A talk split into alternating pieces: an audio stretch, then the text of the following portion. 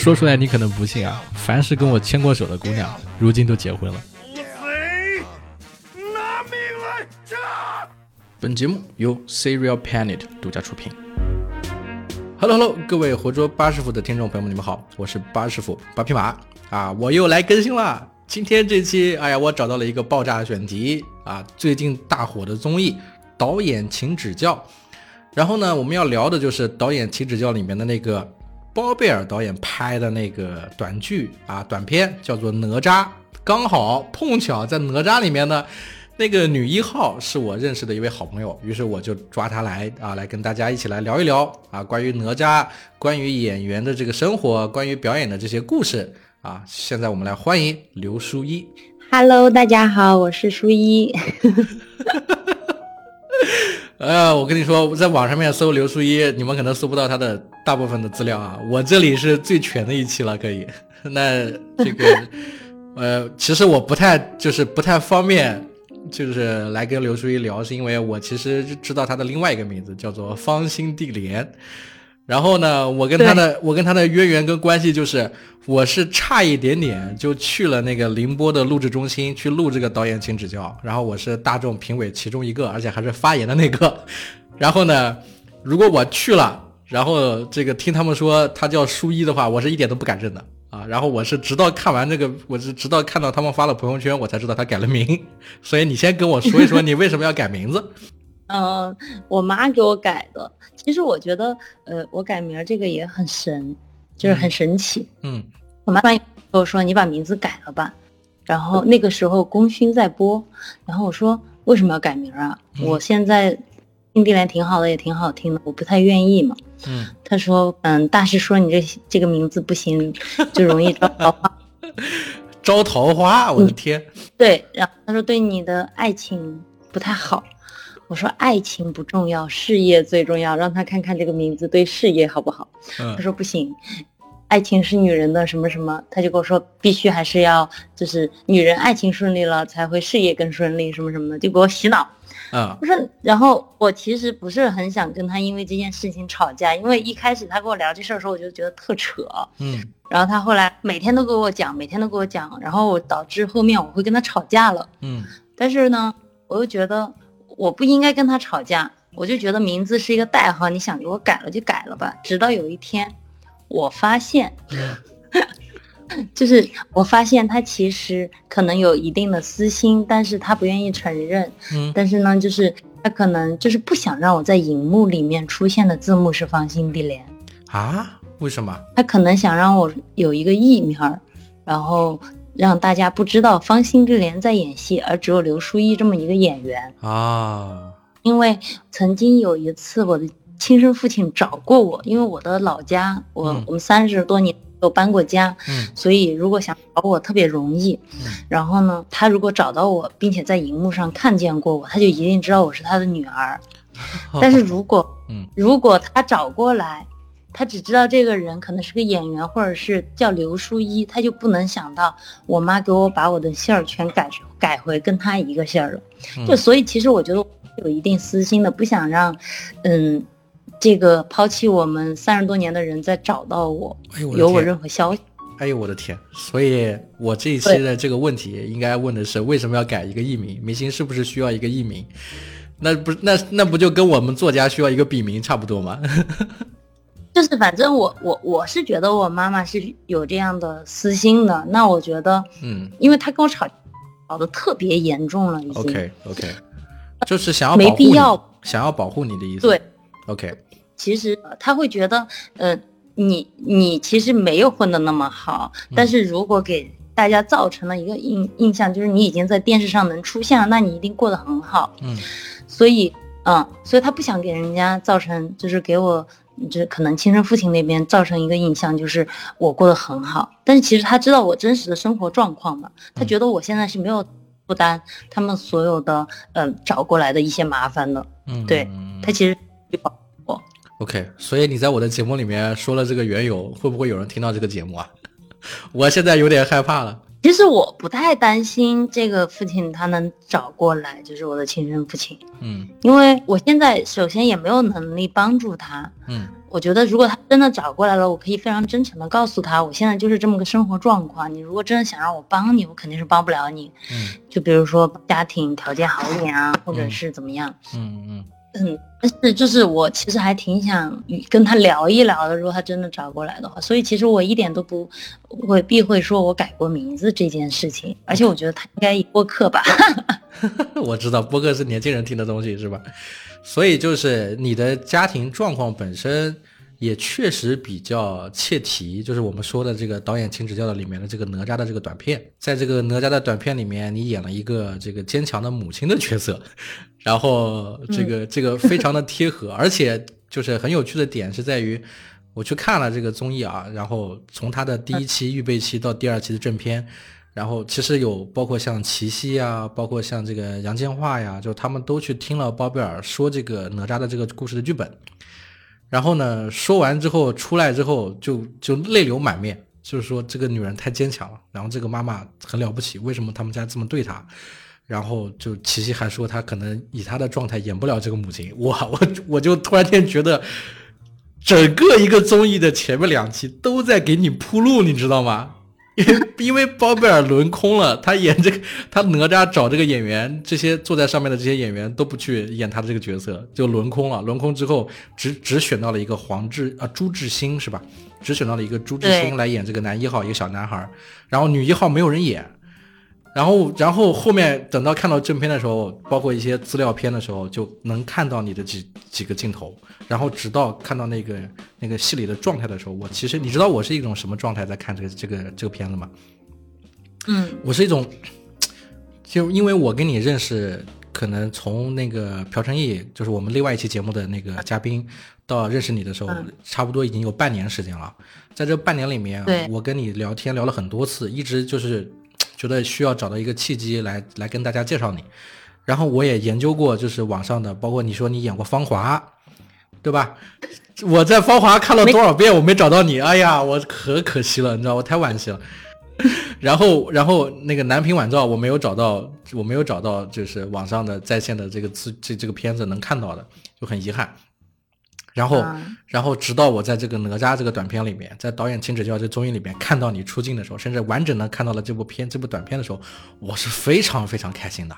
啊，然后甚你知道吧？甚至甚至我我看到你演那个母亲的那个状态，包括你生孩子的时候那个委屈的表情，我实话实说，我感觉人家可能感觉的是你把这个母亲演的演活了，我的感觉是哇，你真的太太难了，就这一路走来太难了。我跟你认识这半年，你的这些事情真的太难了。我感觉你是在那个时候把这些情绪带入进去了，所以才有了这样子的这样子的表演，对吧？那那确实也没有吧，那确实是我足够投入了。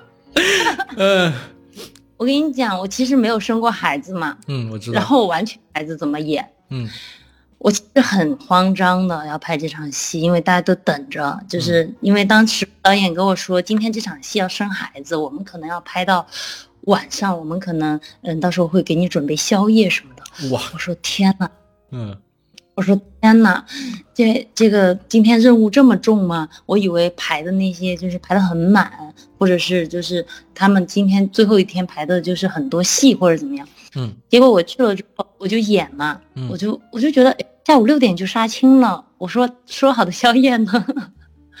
就是因为我在头一天，其实我觉得，嗯、我得表扬一下我自己，嗯 就是嗯，去谢谢我自己当时的一个决定，就是我去看了《生门》的这部纪录片。啊，我介绍过，我在独立于的这个我在独立于的这个视频里面，还有这个这个我我们发表文章的时候就有聊过生门这个东西，就是讲怀孕的嘛，讲生孩子。对，然后呢，《生门》这个纪录片呢，也也又都是那种普通人，嗯然后我看了一些很多，我把我连着一晚上，我就把《生门》的纪录片我连着看了好几集，嗯。然后我还把那个呃国外生孩子的一些视频，嗯。嗯拿出来看。嗯，因为你其实你你演的时候你无法感感受到生孩子的痛苦嘛，嗯。你就只能去看他们的痛苦是什么样子的，然后你把它综合起来。嗯。然后我还看了个片子叫《女人碎片》，在这之前，嗯。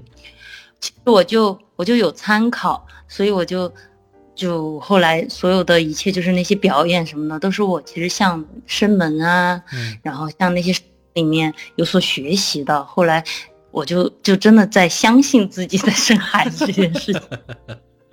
不是那种看了那些就是其他的什么电影里面很痛苦的生孩子那些片段，而是去看了那些纪录片，然后再研究这个事情。对，然后我其实晚上研究了一下，然后我又足够的，我当时演的时候，其实我还挺相信自己在生孩子的，因为我在嗯。呼吸和嗯。呃演的过程，我手上插了那个心电图的那个会响的那个嗯。心电仪吧，叫嗯。叫滴，它会跟着你的心脏跳动，嗯。滴滴滴。其实我演到后面的时候，我印象特别深，然后那个心电心电仪就滴滴滴滴，我感觉我自己要去世了，就是 特别快。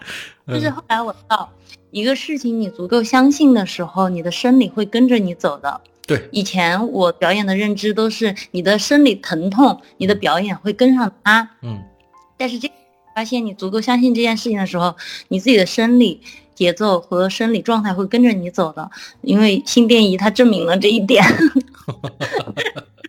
对你因为你紧张了，你你你相信你自己就是要要生了，你在使你在使那股劲，你的这个你的这个这个这个心脏的这个脉搏跳动就开始跟着这个这个一起了。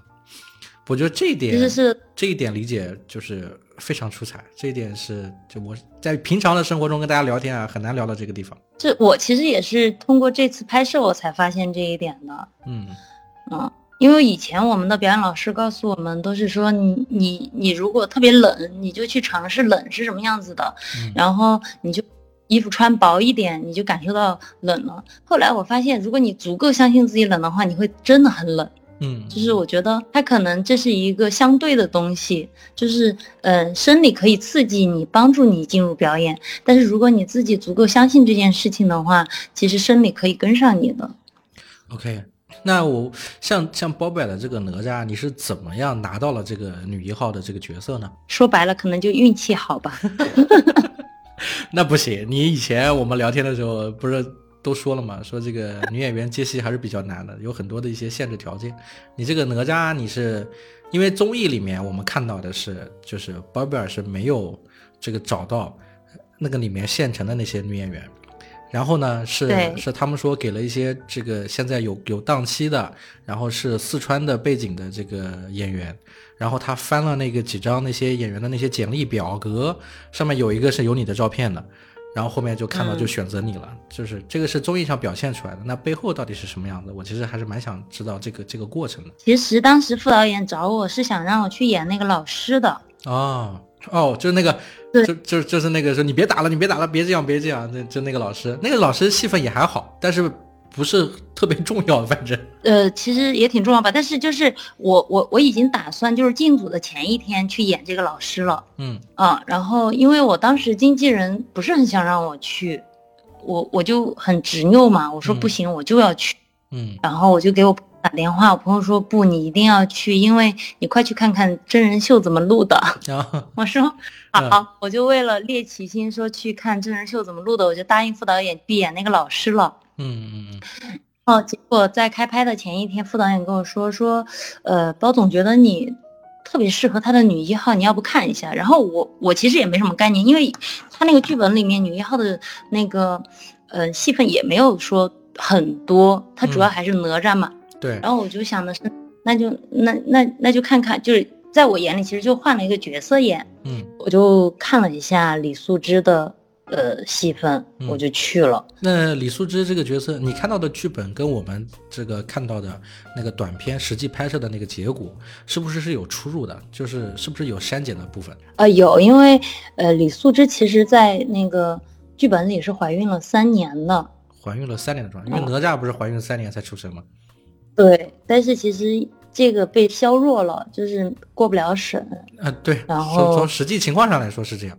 再一个是很容易会会让别人知道那个结果。对，然后因为它是现实的一个，其实它拍摄手法是一个非常现实的那种手法嘛，嗯，就那就不准说哪吒是怀孕了三年了。其实我们现实就是拍摄的时候聊的时候是怀孕了三年，然后，呃，大家都不支持她，让她觉得她怀了一个怪胎，然后让她把她打掉。嗯，然后，嗯，这个母亲呢就非常坚毅嘛，说不，我就要留着这个孩子。然后因为这个孩子离婚了，然后父母也闹掰了，嗯，就然后就成了自己一个人，但是就是非得。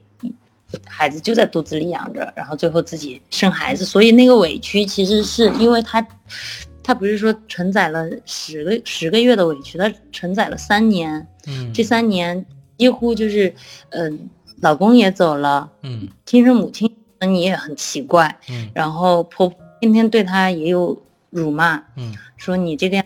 害了我的儿子，然后邻里之间也会很奇怪的看待她，说这人怎么一直在怀孕啊？嗯所以她的那个哭是她的那个哭，其实是充满了这三年的委屈的。嗯，对，我看到之后，我就我看了之后差点哭了，你知不知道？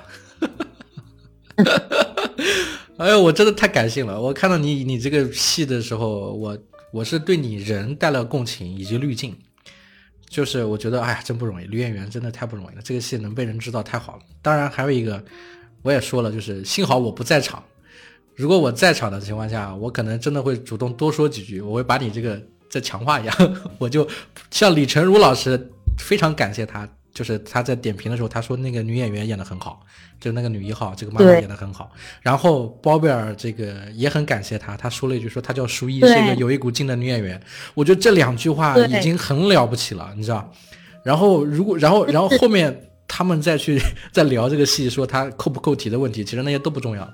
因为如果我在场的话，我告诉你，我可能会去说两句，我说我很喜欢刘淑仪这个演员，我决定我决定以后会多多关注她。你知道，就是有一种这种呃，就是呃，你毕业了这么多年，因为我在大学里面其实没有没有演过戏，我是毕业了之后才的。嗯，我这么多年演的片子，要不就是自己蹲家里在看，嗯，就是 过不了审，嗯，要不就是过也没有办法在国内播。我妈妈经常就问我，你在拍些什么呢？嗯，你天天都在干，然后因为自己没有名气，其实也相对呃。嗯，不能说一点委屈都没受，也受过一些委屈和欺负。嗯嗯，但是但是但是这一次，你是不是相信我们上次聊天是有用的？我跟你说过，我说 我说我我从认识你的那天开始，我就说我说你的这个长相是电影级别的长相，对吧？然后你这个长相就特别适合就是这一类现实主义的片子。是吧？然后我们也聊过，说困境是在于说，那养活自己很难，因为很有很少有人拍这种现实主义的题材，对吧？大家拍的都是网剧啊，这个偏娱乐向的东西，像你这款就太高级了，是吧？这个是问题。啊啊！我就说，当就是李成儒老师和包总夸我的时候，我一下觉得这几年的付出，一下好像。坚持的还挺有意义的，你知道吗？就是那种我以前一直怀疑自己，嗯，所坚持的这些也好像没有什么意义。但是他们夸我的，嗯，就风暴哭泣，我自己一个人。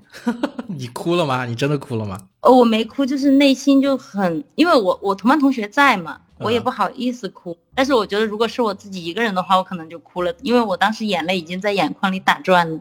但是还有一个小姐妹跟着我一起看的，我如果哭了，我就觉得会不会太矫情了。但是她，因为他们都叫我木木，说木木你真的可能未来会越来越好的。我说希望吧，我也没觉得就是参加完这个一定会怎么样，但是我觉得至少很多人知道有这么个女演员了，我觉得这是一个非。大的收获，对，啊，那那我问一下，就是在跟这个包贝尔合作的时候，你是怎么看待包贝尔这个人？就是或者说看待他的这个导演水平？其实，在这个整个这个导演请指教的综艺里面，大家对很多的导演都是褒贬不一嘛，因为根据他们的以前的过往的票房啊，是吧？包括像那个谁也去了，毕志飞是吧？毕志飞也去了，他要他要去拍那个《小城之春》，其实我还蛮关注后面的这些节目的。而且虽然说现在这个网上面对他对这个综艺的评价褒贬不一，但是就我个人的经验来说，我觉得这个片子本身还是有一定的意义的。虽然我也不能说它足够好，但是但是整体来说，至少能看到现在的这个综艺的对于这个导演行业，它是有一些关注到的这个点。那你怎么看待包贝尔导演呢？就是在跟他合作的这个过程里面。其实我在之前我就觉得他是一个很好的演员，嗯但是我我不觉得他是一个非常棒的导演，这个我承认。我认识他之前，嗯嗯但是他这一次特别让我刮目相看。嗯就是为什么这样说呢？就是因为我在现场的时候，他非常知道自己需要的是什么。嗯我觉得其实，嗯，我合作了，可能很多导演他们经常会犹豫，或者是优柔寡断，或者是不知道自己要什么，或者是需要别人提供给他。嗯嗯，就是包导他不是，他是非常知道自己需要什么，你可以给予我更多，但是呃，我看如果你给予我的是好的还是不好的，他有一个非常清晰的判断，所以跟他合作起来其实没有很辛苦。，OK，我明我明白你的意思，就是他知道他要什么东西，他完全确定就是他要的是这个东西，他不需要别人给他更多的惊喜或者更多的不不不不不。不不不，他可以让别人给他更多的惊喜，他也会采用。但是他知道那个那个那个线在哪里，就是大概是一个一个一个一个点在什么地方。对，但是如果你给到他的不是他想要的，他他非常明确这个东西他不是他想要的时候，他就会告诉你，我觉得不要这样。嗯，所以所以所以你在演这个戏的时候，这个是一条过吗？呃，也不是每一个一条过了。嗯嗯，一条过很难的，但是因为首先你要换换机位什么的，你就不可能一条过。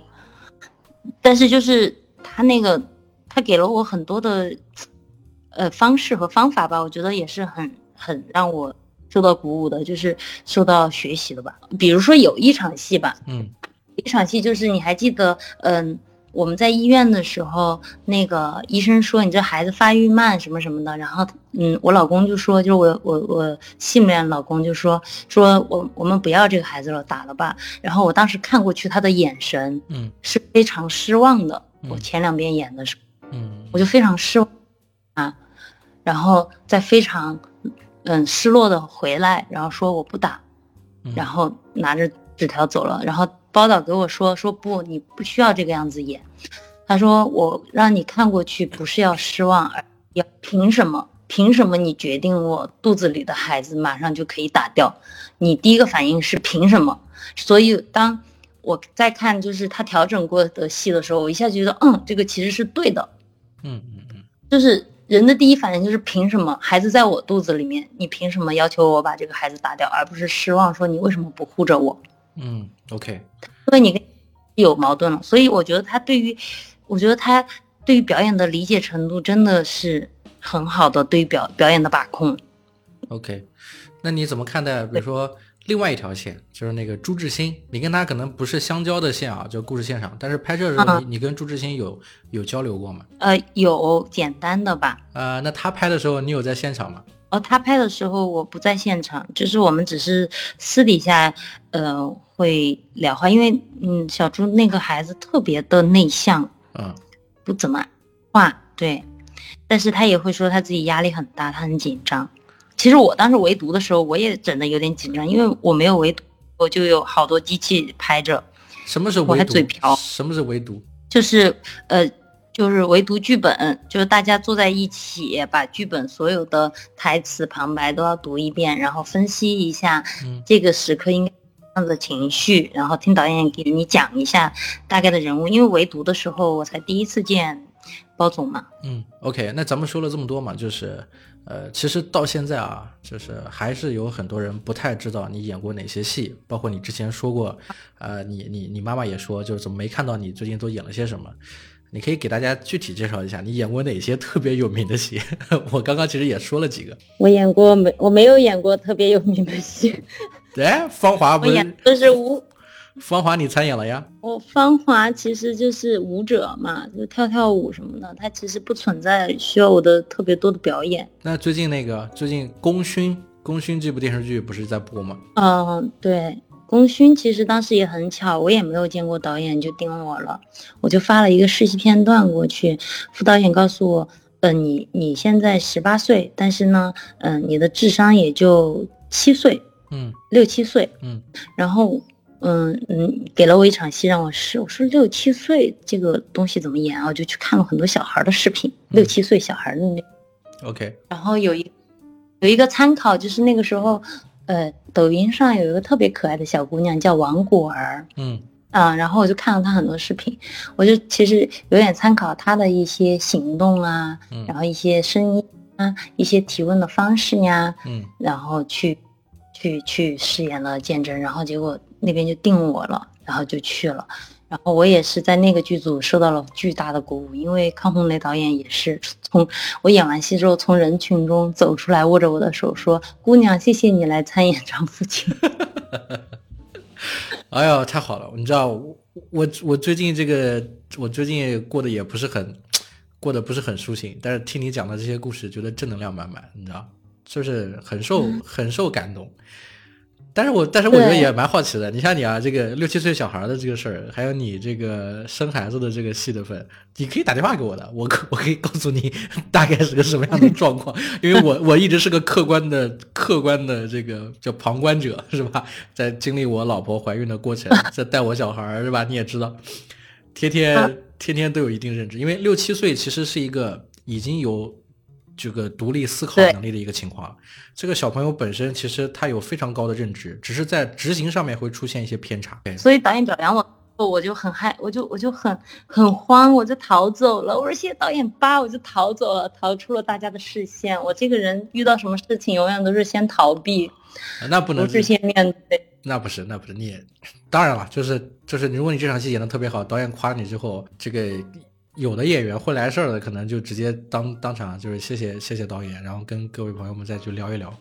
我谢了，但是我谢完之后，其实我就会很慌，我就就是不好意思。其实大，嗯，大家一表扬我，我就我就慌张，就是那种，然后就会跑掉。嗯，我是我是怎么说？我是从认识你那天，然后看了你的一些这个就是那些照片，生活照。然后我对你是有一个清晰的认知的，也跟你聊过。我跟那个朴成义也说过，就是说，我说这个木木他是一个很有特色、有特点的一个演员。然后呢，我有一些没有跟你说过的话，我跟朴成义说过，我可以在这个节目里跟你直接直接说。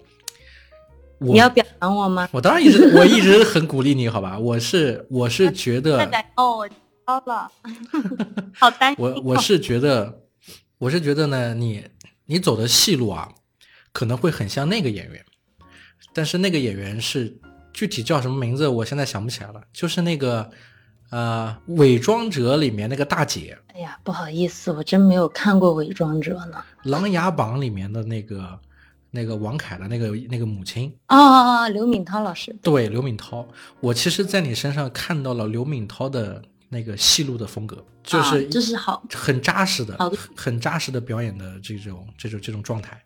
然后呢，这个走的戏路可能会会跟他的这个方向会比较比较长。然后你的这个演员的这个生命周期会很长，因为你年纪越大，适合你的角色会越来越多。当然也有一个很遗憾的地方，就是 就是我们之前吐槽的，就是为什么所有的导演都要找你演母亲，对吧？对啊，这很难过。其实我也挺想上偶像剧。你你实际年龄是是是是是是多大？九四年嘛，二十七岁嘛。对，就是就是你九四年，但是但是你在二十七之前已经演过很多次这种单身妈妈了，对吧？是，就是我可能就气质上跟我妈太像了吧，就是有一股单身妈妈的气质。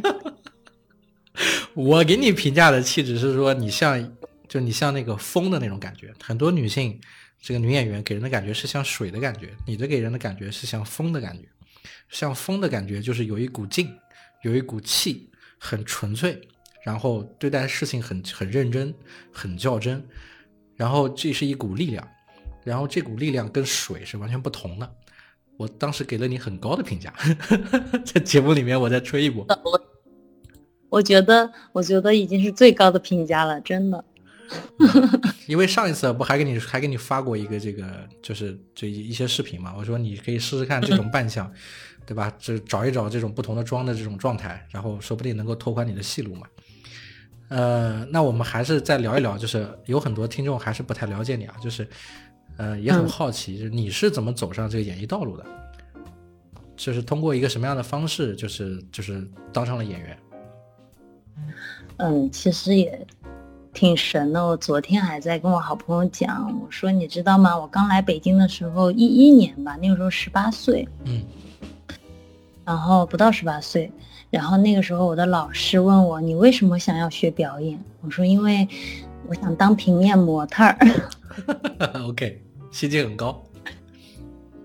对，就是我说我我说我特别拍爱拍照，我想嗯当一个嗯模特儿，天天被拍照，有很多漂亮的照片，嗯也特别好。嗯，然后我朋友还嘲笑我说你就这点梦想真的，然后特别好笑。然后我就说，结果我的老师他是中戏的老师嘛，然后他就他说那你尝试一下呃表演吧，然后学一学。我说行，然后后来就通过他嗯、呃学了表演，然后就发现哎这条道路其实突然拓宽了我的世界观，我觉得好像。很多东西通过表演可以解决自己的很多自身的问题。嗯，你这个老师是怎么认识的呢？是你高中之后，呃，去尝试报了培训班，还是有有有有你妈妈在帮你努力？嗯，是我成成都的老师引荐过来的，一个也是，其实我称他为老师，其实他也当时不大，他也是自己办了一个相当于自己带带学生的那种，啊就是吃喝都我懂了，我懂了。就就像我跟朴成义说过，我当年我当年高中学艺学艺术，然后去了去了这个北京去中戏这个辅导班，还上过上过一阵。那你高中的时候是是学学编导的吗？不是我，我是读的中专，我中专是四川省舞蹈学校的绵阳分校的那，对，学芭蕾舞的。然后我在考学之前其实是嗯、呃在军区工作过小半年吧，然后再嗯、出来的。然后说腰受伤了，因为我有习惯性错位那个时候，然后就说我不想，然后就说那考个大学吧。那我没有上过高中，我怎么考？我肯定考不上。那我又不想跳舞了，那我说那考一个表演吧，可能会嗯努努力能考上的，然后就去考表演，然后就恶补，真的，一年学了别人三年的东西，我每天学到晚上四点左右，早上六七点又起来继续去上课，就恶补了一年。然后最后上的是哪个学校？中国戏曲学院嘛，因为我第一年差了十分文化课，嗯，我跟你说，我中国戏曲学院这个这个专业课也过了，我也考过，北北京电影学院、中央戏剧学院、中国戏曲学院我都考过。然后我后来文化课差了二十分，我没上北京电影学院。就差了十分我没上。我第二年我不考了，嗯我不考了，嗯，我就很很伤心很难过嘛。我说为什么我这么努力还是差十分？嗯然后我就我，结果我妈妈就说去嗯给我找一份工作吧。我说行，那你找吧。就说去成都的地铁站上班。嗯说行吧，那你去嗯嗯了解一下吧。然后他去了解了，然后就呃准备去成都的地铁站上班。结果第二年呢，就是阴差错的，就是他就是体检的时候我在成都，然后我就去体检了。第二年的时候，然后我其实第二年没有怎么学过，就没怎么在学文化课。我就想的是，我就上班吧，我干嘛呢？我在这儿是吧？嗯然后第二年我就嗯体检的时候，刚好我在成都，我就去体检了。然后考学的时候，刚好我又回成都办事儿。嗯我说那我去参加一个高考吧。然后考专业课的时候，我是陪别人去考，又是这个故事。真的是就是我陪我、我陪老师的学生去考，嗯。然后我也然后我也就考，然后嗯。我考的时候呢，我读的其实还是头一年的段子和嗯头一年的学的东西用的，嗯。然后结果我参加高考的时候，我刚好又在成都，我说那就去参加一下高考吧，嗯。我就去参加了。然后我说我我头一天晚上呢，我就去找我的闺蜜了，我说明天我们要高，因为我闺蜜那个时候也也准备考学，嗯。然后她在那看她的呃政治呀、语文啊这些东西，然后我说我说嗯我也看一下吧，我就看，我看的所有的东西，我运气当时就很好，嗯，都是第二天考。什么？你看的所有的都是考点？我天哪！你这个你这个东西，这个运气真的爆棚了。对，然后后来我后来就，但是数学其实我我不是很好嘛，数学从小就不是很好，我脑袋不太好使。嗯，数学呢，我其实就是蒙的，但是我蒙了个选择题满分。哇，你对你这个情况就是正儿八经是老天爷赏饭吃，希望你就是我能够上这个学校。就是我当时，呃我这样说其实不太励志啊，嗯。但是确实是当时我已经放弃想要高考这件事情了，所以数学我也没有，第二年我根本就没有学，嗯。我就懵的纯懵，结果对对了，然后我的文化课就考得特别好，我因为是我足够努力嘛，嗯。政治呀，呃历史历史呀，然后语文啊什么的，地理我都特别努力，所以我都记得他的那些呃套路和题嗯，最后你所以考上了这个中国戏剧学院。啊、结果我就上了。那你是刘俊峰的，你是刘俊峰的学姐吗？不是不是，我是他学妹，我是一三级。啊，你是刘俊峰的学妹，一三级的。但刘俊峰看上去很年轻，你就得演妈妈。哎呀，哎呀，这伤心啊！所以中中这个中国戏剧学院这个毕业之后，就正式踏上了这个演艺道路，是吗？嗯，其实也没有，我当时毕业完了之后，特别特别想回四川，嗯因为我其实早就是想读完读完书之后，我就回成都当个老师或者怎么样。但是呢，因为芳华那个时候不是在招演员嘛，我说那就去学习一下，嗯然后就就就进了芳华的剧组。嗯从剧组出来了之后呢，我就觉得剧组的氛围其实特别好，嗯然后我就说那给自己一点时间，坚持一下，看看自己能不能演到戏，或者是养活自己这件事情。嗯，然后我就在坚持，在这个中间就参演了很多你说的那些，有些没过审的，有些还没上的，然后各种这样的作品养活自己，是吗？对，但是其实就只能养活自己，只能交的房租。嗯，我其实就很就就下一个问题就是想问你，就是当演员能不能吃上饭，然后你是怎么接戏的呀之类的。其实真的好难吃上饭呀！你不知道我每天多焦虑。怎么个焦虑法？给大家说说。这其实导演请指教播了，我还是很焦虑，因为我知道这个东西是一时的，嗯它有可能下个星期播了新的之后就没有人再记得我，因为网络时代过去很快，我很认清这个事情，嗯。所以我也很焦虑我未来的一些发展啊什么。那比如说现在这个这个综艺刚放完那你的这几期，呃，有没有一些新的这个剧组联系你，或者你有没有在这段时间就有投过一些剧组，然后这个大家可能对你有了一些认可。嗯，投剧组这个事情可能经纪人在做，但是确实会有一些朋友会说，嗯，之后如果有项目的话，很期待能合作。就是其实这个就已经给了我非常大的鼓励了，嗯嗯嗯嗯，就是让让大家嗯看到我了，并且还挺认可的，我会觉得。啊、那我再坚持坚持吧，就是有一种这种感受，但是未来到底是什么样，我其实不太知道。对，但我知道的是，就是这个哪吒的这个东西已经可以放在你的履历里面了，是吧？然后这个网上面也已经就是通过这个哪吒，至少也有了你的一些痕迹，大家也能搜得到你了，就是知道你是大概是一个什么样的状态。实际上上次那天晚上，就是这个舒一还跟我说说说他在网上面看到有一个人写了他的报道。说他的一个状态，比如说从芳华，然后怎么样到了哪吒这里，他就觉得非常的感动，然后发给我的时候，发现链接打不开了，后来哎又能打开了，后后来又能而且我不知道是嗯写的，很了解我，就是嗯。他连我在芳华，然后追梦男女，就是我的全全网男友，后来改名儿，嗯。他都知道。但是其实其实因为后来因为全网男友，确实我也拍了，嗯。然后也拍了我一一整天，嗯但是其实点出来的时候没有我。嗯，哎，我想跟你说啊，就是我觉得你还蛮适合这个，就是演一个女拳击手这样子的故事。嗯，可以尝试一下。对，就是我觉得你，因为你你身上有一股气嘛，就是这股劲你是适合演这种角色的。现实主义题材，我能想象的像像日本版的那个，就是那个有一个电影，就是讲一个女拳击手的嘛，那个故事。嗯然后其实国内我有一个朋友写了一个戏，也是国内版的，就是讲一个女拳击手的这个生活的故事，反抗生活的。我觉得你还蛮适合那个的，我我回头给你投一下，我来跟那个，我来我来跟那个原作者说一下，可以，这样我就可能又有一部分收入了。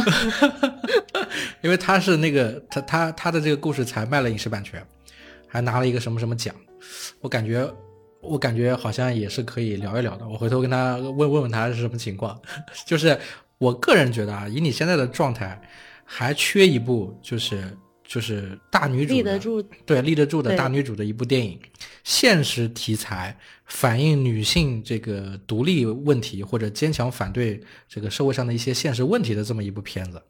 其实这样子的片子在国外也有很多嘛，对吧？这个比如说关于堕胎法案的什么问题啊，还有这个关于饮用水的这个环境问题的。然后，然后这个女性主义问题的，其实以你的这个形象各方面都是很适合这个类型的，而且这个类型其实是以后的这个电影里面的一个主流，它是一个现实题材、非虚构题材。我觉得你以后其实还是有很多机会的。希望吧。我觉得我其实对未来也没抱那么大的希望，我只是求吃得起饭、养得起自己就行了。那好，那我的格局没有那么大，就是我没有说自己一定要成为嗯嗯大家都认识的演员，但是我特别希望这行业内的人都认可我，然后我有一部自己还不错的，就是就是正儿八经的那种长篇电影的嗯呃作品，我是很期待这个事情的。，OK，但是其实这个东西我的运气，也不能这么说，还是得靠你自己努力嘛。如果不是你努力坚持给这个给这个剧组这个发你的简历啊，如果不是你坚持这个去这个副导演那里去试镜，也不会拿到这个角色，也不会说最后被定为这个女一号，对吧？这个其实都是冥冥之中定好的，也是因为你在坚持，所以有的时候运气来了，你才能够接得住嘛。嗯，那我再坚持一下，我觉得我的坚持，不要再坚持一下，你要再坚持个十年看看情况。哎呀，太难熬了。作为女演员，在这。好，那咱们今天节目就到这里啊！感谢我们的金主谷物星球燕麦奶、啊，谷物星球为咖啡而生的燕麦奶，嗯最近呢出了几款新的椰椰二五零、可可二五零啊，都非常好喝，然后希望大家支持。然后最后啊，因为我们这是一个播客音频节目嘛，然后书一有什么最近在听的歌可以推荐给大家，我会在节目的最后放出来。嗯，我最近在听一首歌叫《直到对的人来》啊，我觉得很棒。歌手是谁呃，追星族是一个乐队，？OK OK，这首歌你当时听了是有什么感觉吗？呃我就觉得歌词和编曲我都很喜欢，然后主要是主唱我特别喜欢，叫郭柯宇，然后他特别温柔。不是你的朋友吧？不是不是，我我是在一个综艺节目里面看到他的，我对他非常喜欢。啊，OK，OK，好好好，那就这样啊，今天节目就到这里啊，再见。好，嗯。喜欢疲惫时靠近你的臂弯，你却把它当作爱我的负担。我想要你的吻，安慰内心的孤单。你说我太麻烦，告诉我你想要我怎样爱你。怎样牵你的手散步才浪漫？但是你的沉默让我感觉到不安。你转身。